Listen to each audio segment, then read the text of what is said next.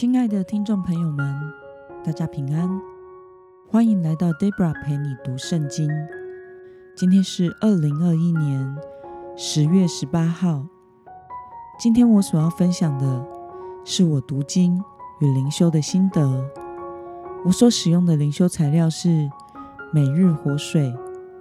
今天的主题是：你都何时寻求神？今天的经文在。耶利米书第三十七章一到十节，我所使用的圣经版本是和合本修订版。那么，我们就先来读圣经喽。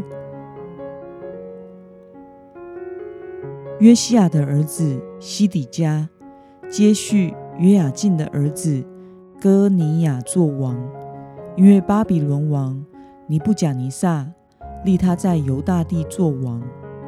但西底家、他的臣仆和这地的百姓都不听从耶和华借耶利米先知所说的话。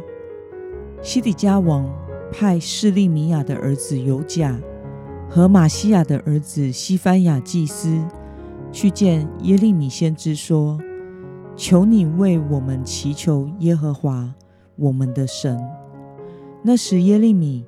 人在百姓中进出，因为他们还没有把他囚在监里。法老的军队已经从埃及出来，那围困耶路撒冷的加勒底人听见这风声，就拔营离开耶路撒冷去了。耶和华的话临到耶利米先知说：“耶和华以色列的神如此说：你们要对派你们。”来求问我的犹大王如此说：“看哪，那出来帮助你们的法老军队必回埃及本国去，加勒底人必再来攻打这城，并要攻下，用火焚烧。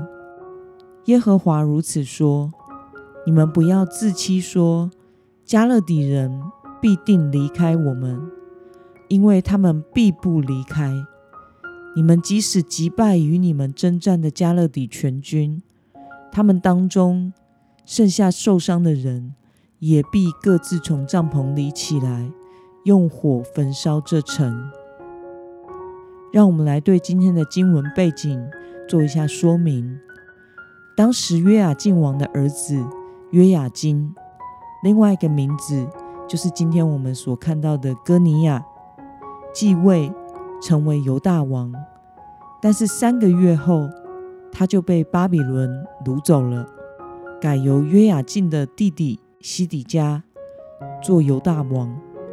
但是他也和他哥哥约雅敬一样，不听从神的话，试图透过与埃及结盟来对抗巴比伦的外交政策，来摆脱危机。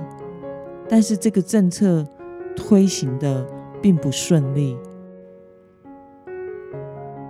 让我们来观察今天的经文内容。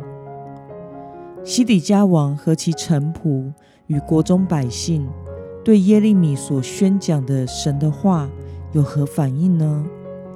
我们从经文中的第二节可以看到，西底家王和他的臣仆及国中的百姓都不听从耶和华借耶利米先知所说的话。那么西底家王在危机中向谁求助呢？我们从经文中的第三节可以看到，西底家王派示利米亚的儿子尤甲和马西亚的儿子西番雅祭司去见耶利米先知，希望耶利米能为国家祈求耶和华神。那么今天的经文。可以带给我们什么样的思考与默想呢？西底家王为什么求见耶利米，并且希望他为国家祷告呢？西底家王求见耶利米，其实并不是出于对神真实的信靠，而是把神当作面对危机情况的手段而已。那么，看到西底家王在危急的情况，才转向耶利米请求祷告，你有什么样的感受呢？我觉得人在危急时转向神是本性，连身为传道人的我也是一样。遇到危急和困难时的祷告，一定比平常还要多。但不论危不危急，我们祷告的动机是很重要的。当我们祷告时，是否是真心的回转向神，并且定义专心的顺服和信靠神？在今天的经文，也使我再一次的醒思自己过去祷告的真实情况以及内在动机。我的确有过祷告，只是为了想让上帝解决我的问题，而不是真心的依靠他。也没有希望上帝先改变我，让我能合他的心意，没有这样的心智。而那样的祷告通常没有任何的果效，因为有一种利用神的心态。但是当我真诚的来到神的面前，向他坦诚我的状况，并且坚定心意，只信靠他，不使用自己的力量，真心的祈求。他来帮助我改变我的时候，不管情况危不危急，上帝好像都有垂听，并且做出回应。有的时候是使困难的情况得以解决，有的时候是让我得到引导，知道该怎么去做，或是改变了我的想法和做法。但重点是按着他的旨意来成就。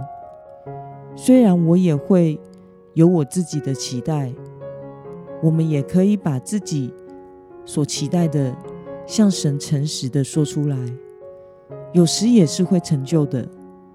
就好比小孩子如果想要什么，或者是想吃什么，只要不是任性的，或是对自己有害的，父母也是乐意让孩子可以得到生活中的小确幸。但如果是耍心机的，通常就会得不到了。因此，上帝爱我们，他也乐意垂听我们的祷告和祈求。